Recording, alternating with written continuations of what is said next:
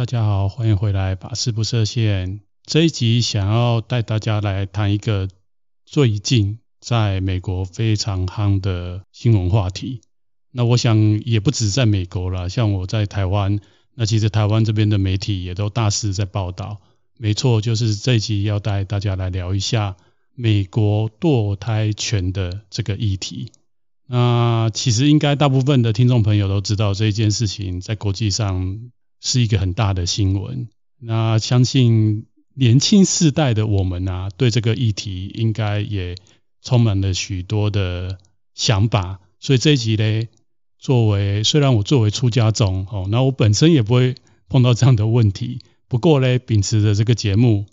的名称哦，就不设限的来带大家来聊这个话题。那其实以一个宗教人士来说，聊这样的话题是敏感的。为什么？哦，我想应该有蛮多听众朋友在还没有听收听我这一集，就会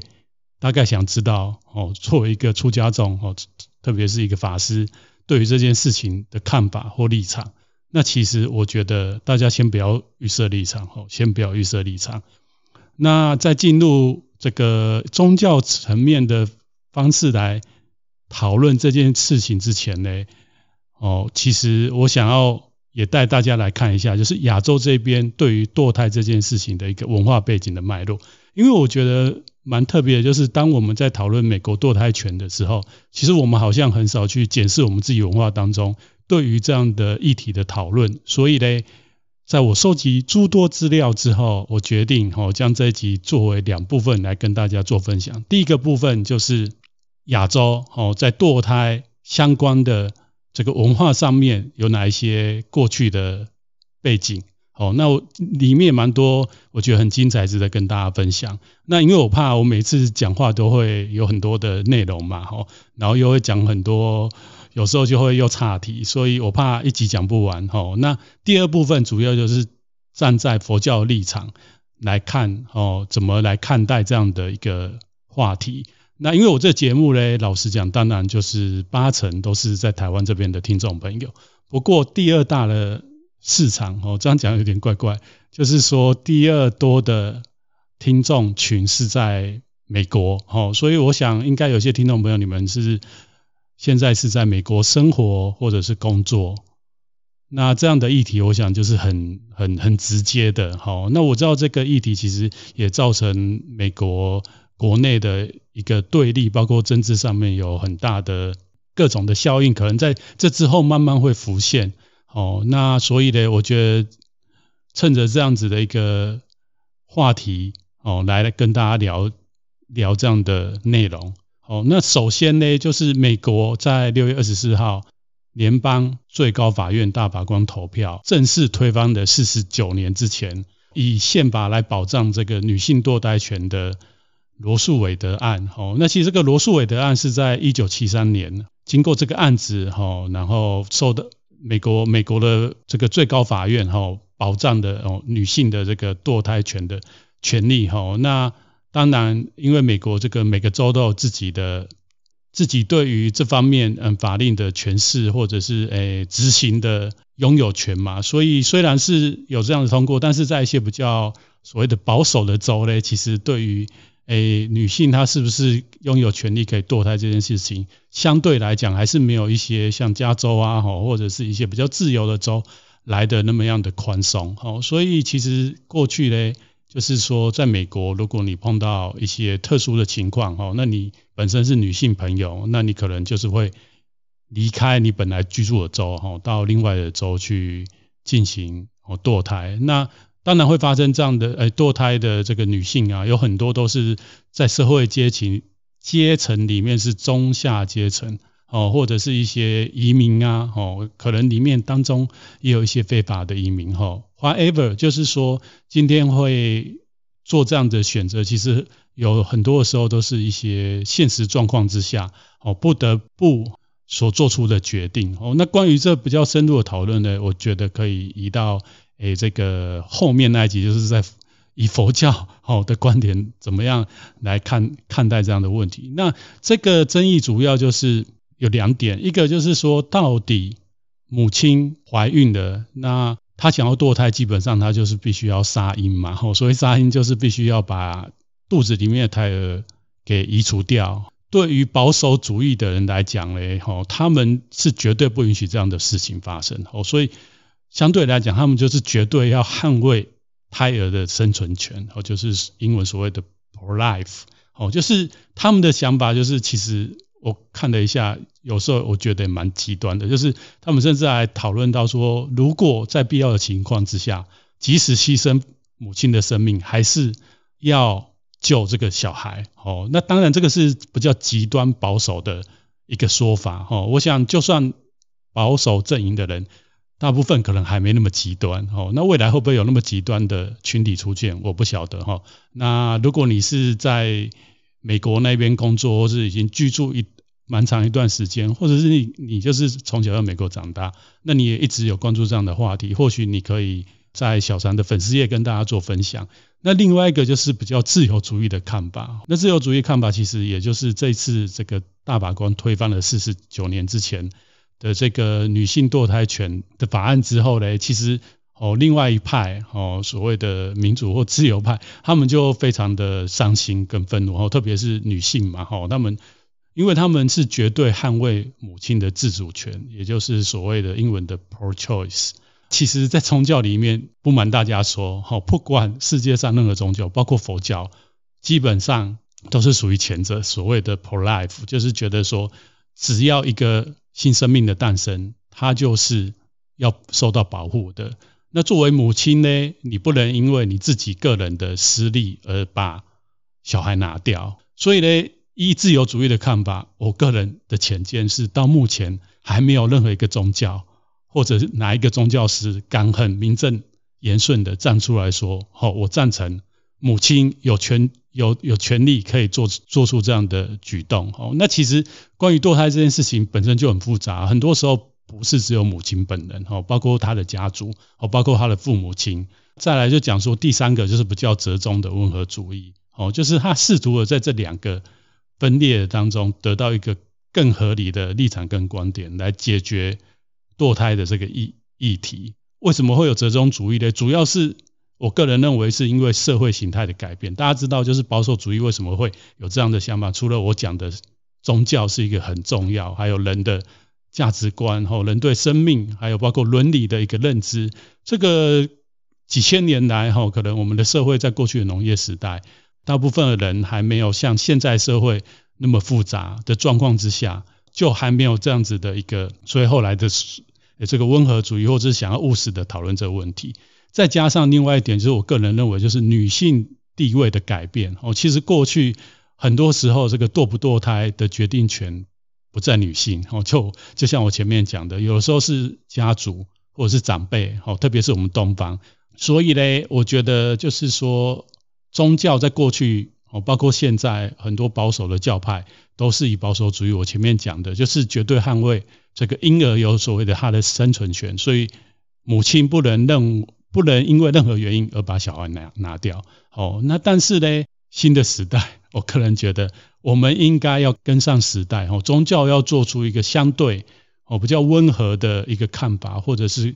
能依照现在的时代环境哦做出新的诠释。哦，不然真的很可怕。好了，那接下来就是跟大家来聊哈，我们现在都是在很多媒体上面来看这个美国的一些，因为这个堕胎权有很多的冲突哦，很多的论争。可是大家有想过吗？就是我知道，因为虽然我前面讲说我这个节目有很多就是在海外的人哦，也没有很多啦，就是有在海外的哦，包括主要蛮多是美国那边的听众朋友。那其实大家都知道，收听我这个节目不用讲，一定。就是懂中文嘛，而且我相信可能都是华人为主，应该很少，可能没有外国人吧。哦，如果你你真的是那个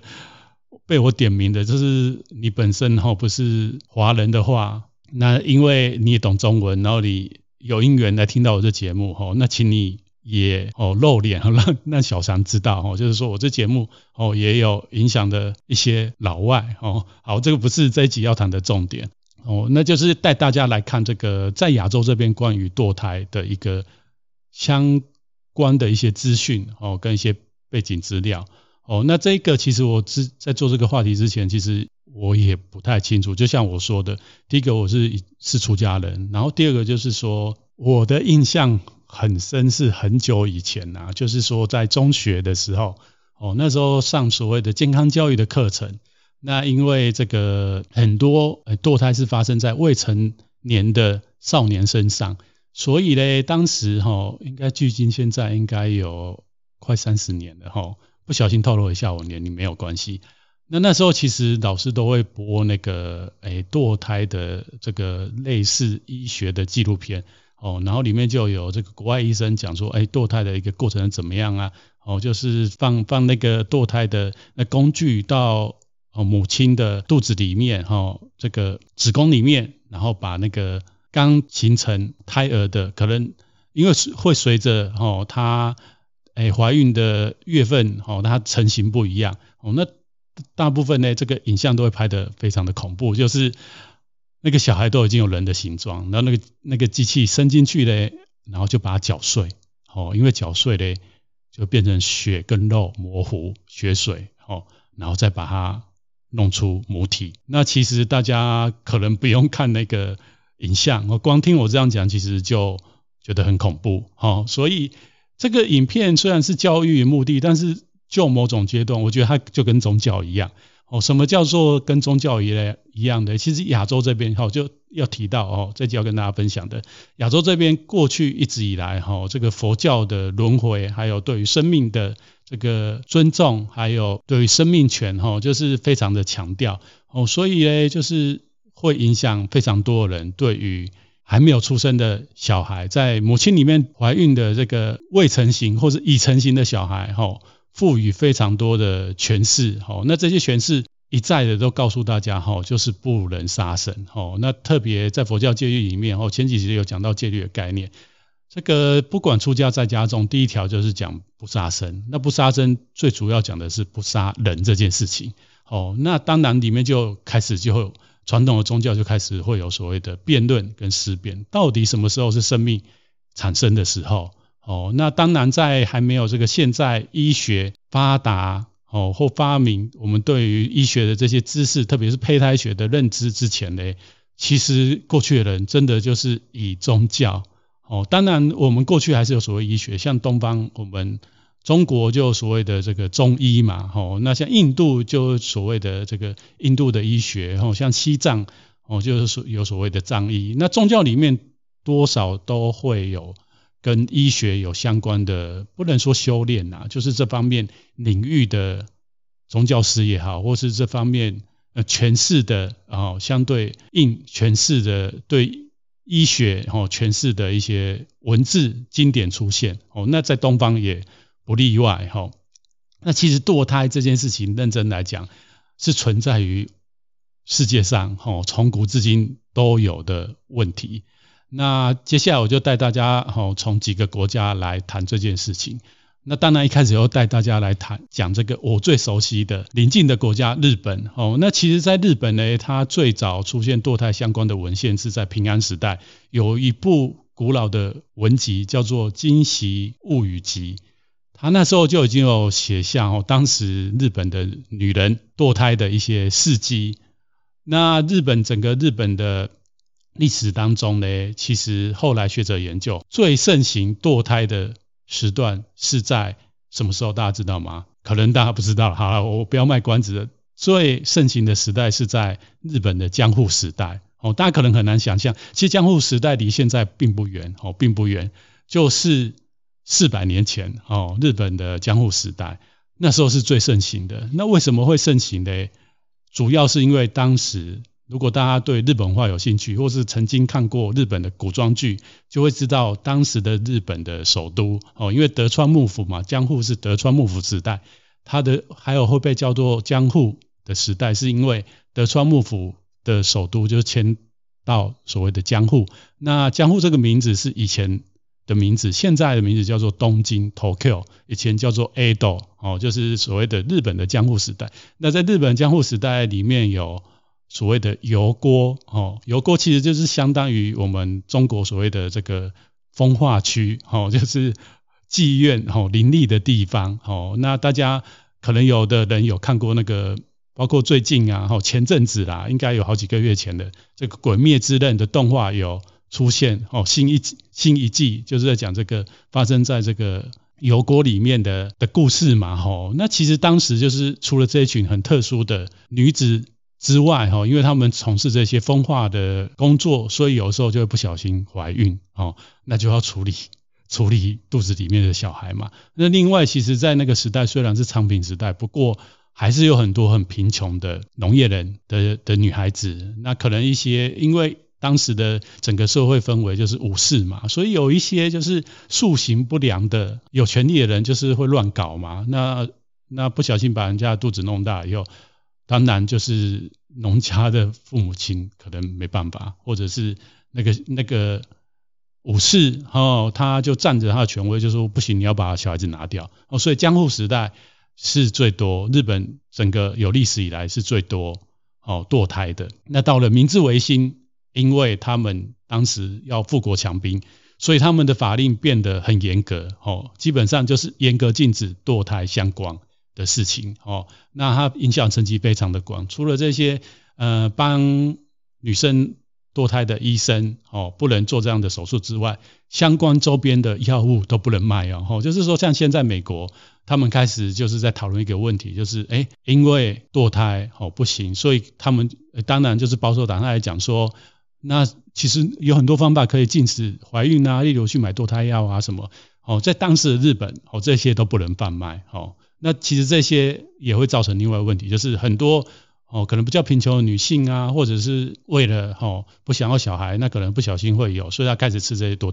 堕胎药。那未来其实会造成另外一个问题，就是所谓的女性的健康的问题，因为这些其实都都是会有副作用的。老实讲，好，好，我们再回来到日本，一直到二战结束之后，一九四八年，哦，日本通过所谓的优生法案。好，那这个优生法案呢，主要就是讲说，如果胎儿在母亲的肚子里面，哦，被检查出来，未来可能是有问题的，哦，这些问题呢，包括什么？哦，就是这个小孩可能出生会有缺陷，很大的缺陷，会有一些很奇怪的病，哦，那乃至包括说这个小孩可能会危及到母体的，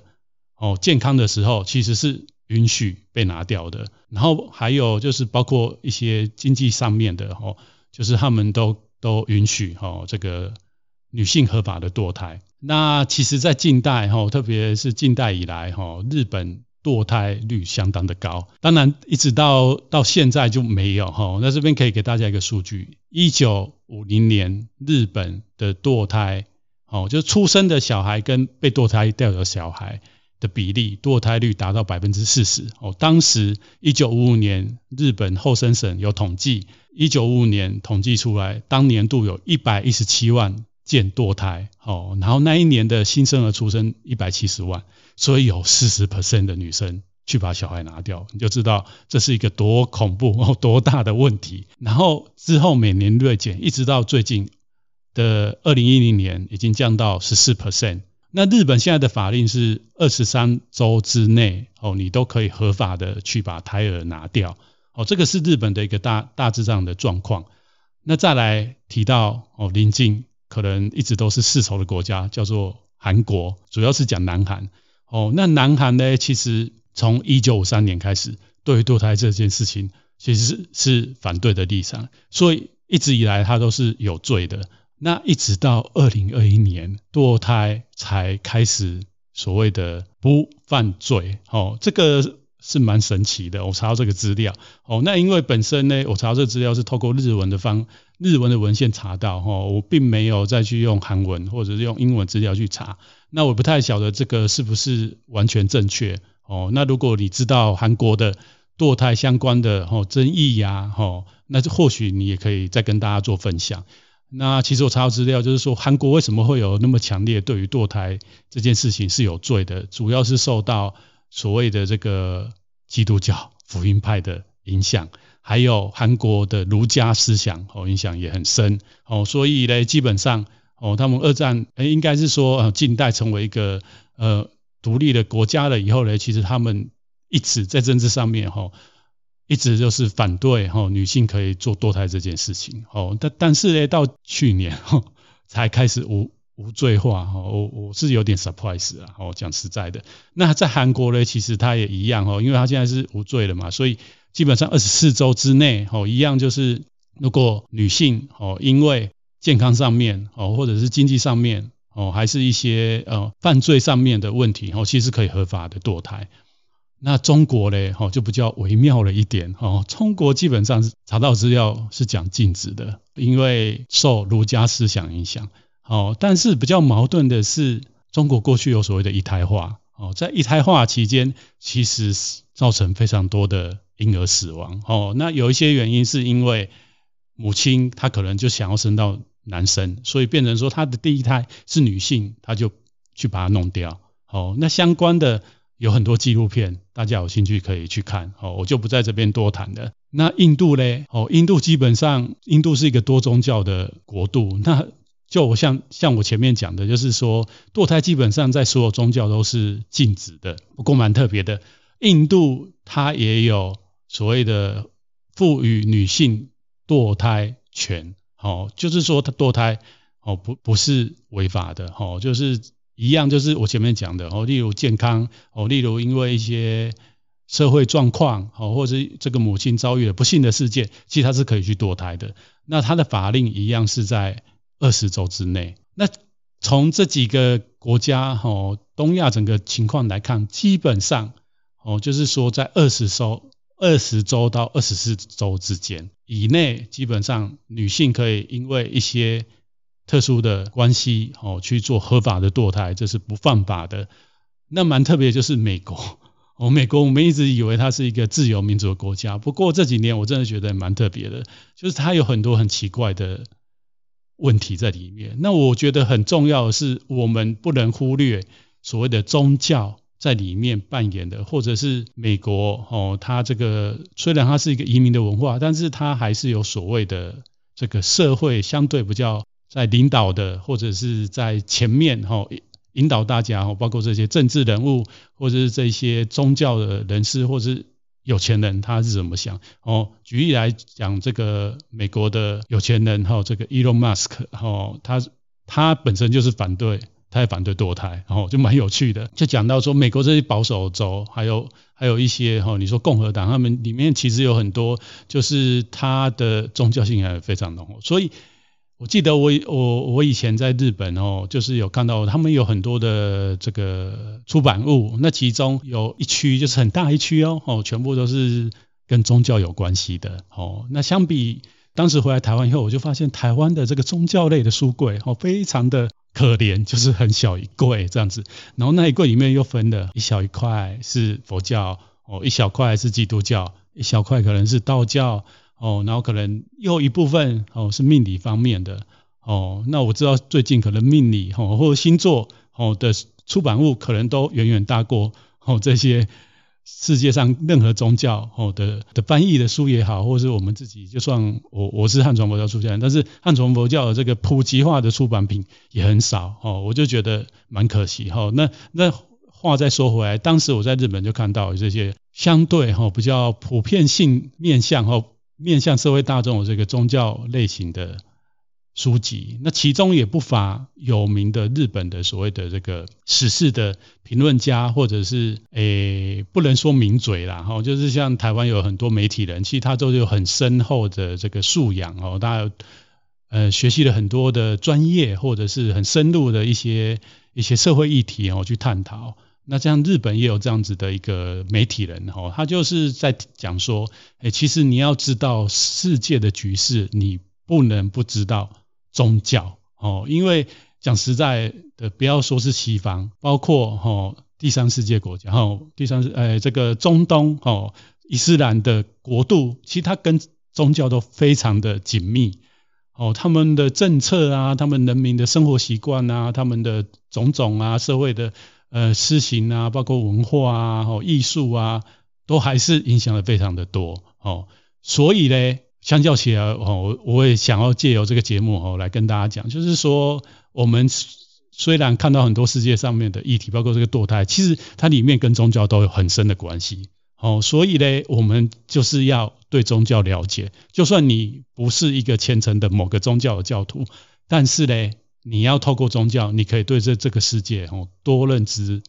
很多，然后另外一方面，你可以针对很多议题做更深入的探讨跟就是回应哦，或者是在跟人家讨论辩论的时候，你可以有更多的理论，还有讨论的也比较有意义一点嘛，是不是？哈，好，那再回来台湾这边的情况，哈，刚刚前面全部介绍哈，我们附近的状况，那台湾呢？台湾其实堕胎女性。合法堕胎也是受到法律的保护。那台湾是胎儿在母体里面二十四周之内，只要你是有一些状况以下，哦，母亲是可以自愿进行人工流产。那台湾的这边的优生保健法内容是在一九八四年通过。哦，那在特定的情况之下，堕胎它其实是已经被除罪化。换句话说，就是说堕胎已经成为非刑法上面的罪行。那有哪一些特殊的情势是可以女性可以做自愿的人工流产？哦，这边大概跟大家来分享一下。第一个就是本人或配偶患有这个优生上面遗传性或者是传染性疾病，还是精神疾病，可以去做人工流产。第二，本人或是配偶等四等亲以内血亲有患这个优生遗传性疾病的，也可以去做。第三。医学上的理由认定怀孕或者是分娩的时候有可能导致生命危险或危害身体，还有精神健康也可以。第四，有医学上的理由足以认定胎儿有畸形发育的疑虑。第五个，被强制性交、诱奸或依法不得结婚相奸而受孕者，为什么我打嗝了？第六，因怀孕或生产影响其心理健康，还有。家庭生活者，我们的这个堕胎法案有这六点哦。那其实里面就有很多可以诠释的哦。那我我当时查到这份资料，我是蛮 surprise，是你因为怀孕可能会导致精神疾病的，我不太晓得实际的操作是怎么操作哦。因为这个造成精神疾病的，是说母亲本身吗？还是说这个小孩？哦，那或许对这方面有研究的听众朋友，哦。还是怎么样吼？大家可以做多做多一点了解哦，就我们就不会只是停留在哦，我要保障母亲的权利，吼，我要保障小孩的权利，吼，那其实里面有很多是需要被讨论跟值得审视的议题，不是吗？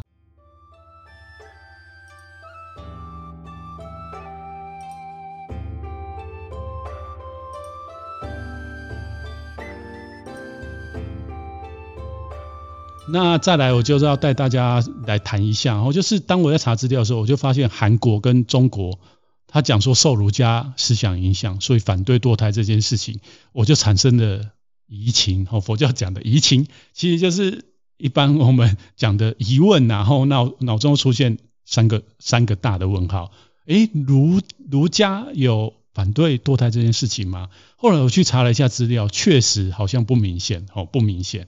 那后来又找到一些资料，发现说，哎，儒家真的到中世纪之后开始有在谈这件事情。哦，那这件事情主要是在宋朝，其实应该是讲说宋朝之前的这个儒家，基本上以前堕不堕胎，就像我节目一开始讲的，是听父母的，哦，还有听家族的，哦，就是说你也知道以前这个中国的妇女，哈。因为这个男主外女主内，所以女生基本上都是关在家里，所以她怀孕的基本上是这个家族哦，或者这个家庭非常大的事情哦。那这样的一个事情呢，其实是女生背负非常多的责任。所谓的责任，就是她除了要面对这个公婆之外，她要面对她自己的原生的父母亲哦，然后她要面对她的丈夫。所以有的时候呢，这个她当然是以男性这边为主啊，有时候。她怀孕的，然后可能被检查出一些东西不 OK 的时候，是会被长辈命令拿掉的。所以呢，其实并没有像我查到这个，好，老实讲，维基百科写的受儒家思想的影响，那没有写得很清楚，儒家真的有影响说，哎，不能拿掉胎儿吗？看起来好像没有嘛，因为因为那时候还是很多，特别特别是哦，如果你当官哦，或者是。在朝中，哈，他当都是读书人呐，那他可能有时候他的，哦，他为了传宗接代，他就是要他的媳妇硬就是要生男孩，哦，那可能就要拿掉。那这个跟他儒家的思想有冲突吗？看起来好像没有。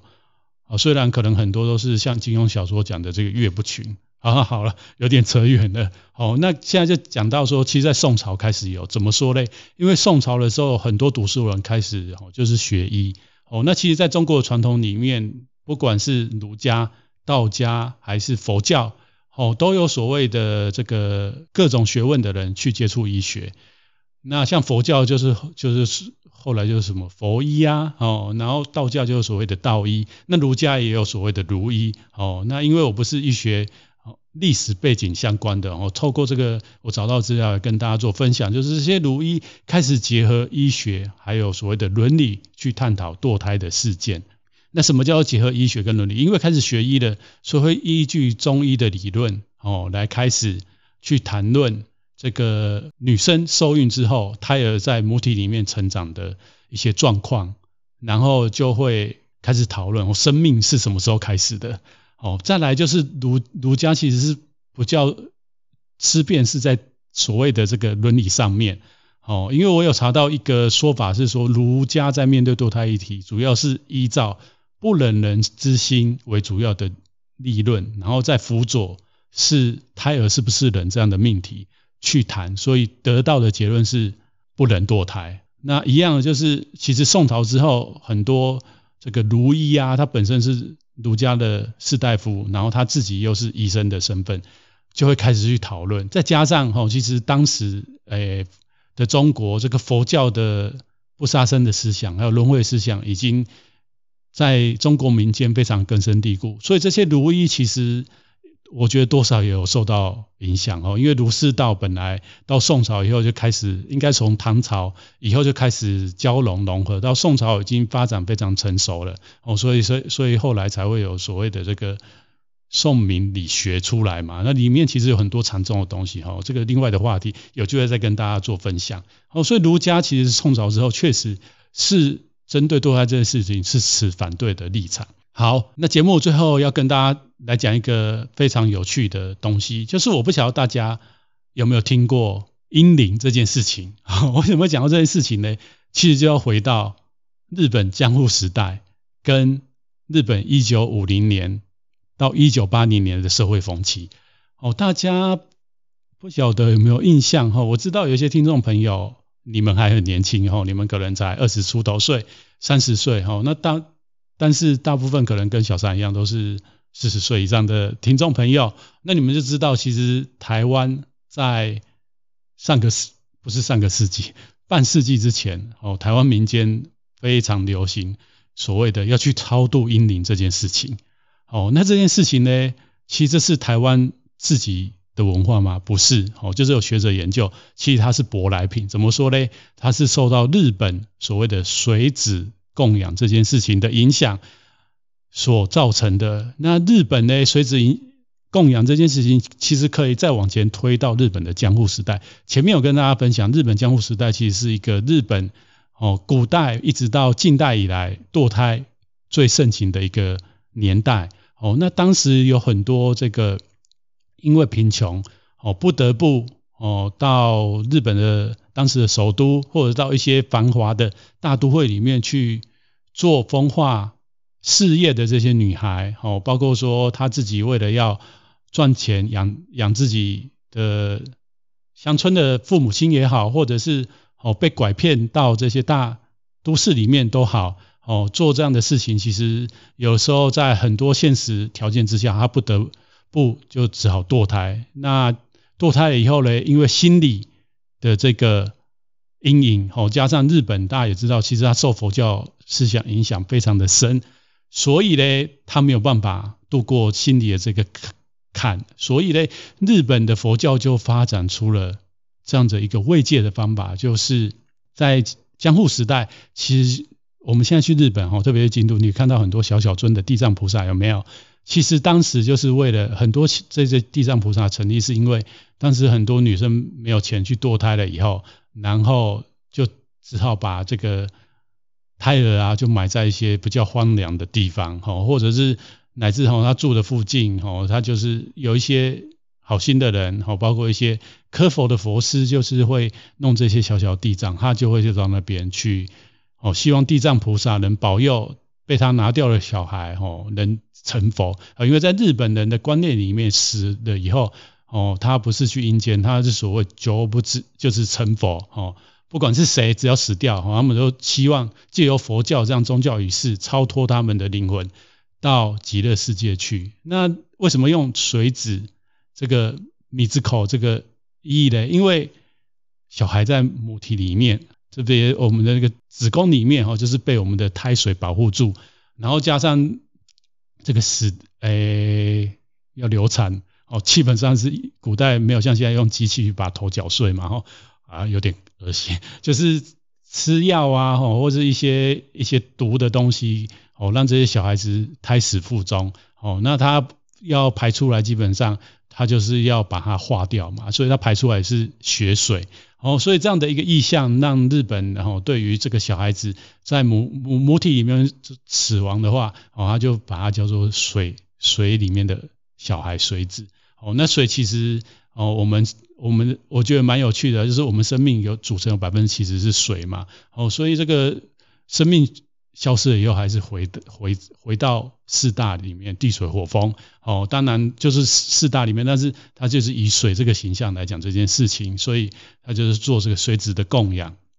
那关于水子的供养呢，哦，在不管在日本还有在西方，就有非常多的研究，我在探讨这样的一个发展出来的一个宗教的仪式。哦，那我觉得这这个仪式呢，就某种程度来讲，哦，也间接的安慰了这一些哦不得不将小孩子拿掉的母亲，她的灵魂还有她的心理。哦，那其实，在西方呢，有学者哦，在也是接近四十年前，哦，有把这个日本的水子供养的这个考察，从古代直到近代的考察呢，哦，写了一本书，哦。那他就他也期待说，好像其实你可以看嘛，就是将近半世纪之前，啊，这个西方的学者就跟日本学者一起把这个日本的随子供养这样的一个宗教的仪式，哈，做学术非常严谨的考察，哦，那他那国外学者非常好，是因为当时的美国，哈，他们也是在针对母亲到底堕胎合不合法这件事情，哦，有非常。强烈的社会的冲突之下，哦，他就觉得说，为什么宗教，哦，特别是西方的宗教，基督文明，他们没有办法去发发展出一套在宗教上面，哦，相对宽容，来务实的面对这些妇女，在不得已之下拿下小孩，哦，他除了受到这个人世间法律的制裁之外，他的心里其实也很难过。但是要怎么宗教不应该，哦。一样跟这些诶这个所谓的法家一样，去挞伐这些可怜的女性哦，不应该哦。所以这个西方的学者他就写了这样的一本书。那有兴趣的，其实大家稍微找一下，网络上都有。那如果大家有兴趣也找不到哦，就在留言在我粉丝页，我会跟大家做分享。好了，这一集先跟大家聊到这里，因为其实还有很多话题是跟佛教哦怎么看待这样的事情哦，那也很有意义哦。那请大家就在锁定我这个频道哦，那下礼拜我就会放这样的一个。讨论的内容给大家知道。那如果大家觉得我这个频道吼很有趣，然后也觉得很受用，那你身旁也有人想要对宗教多一份认识、认知或了解，那请帮我把这个频道分享给他们。好了，那我们就下一次见喽。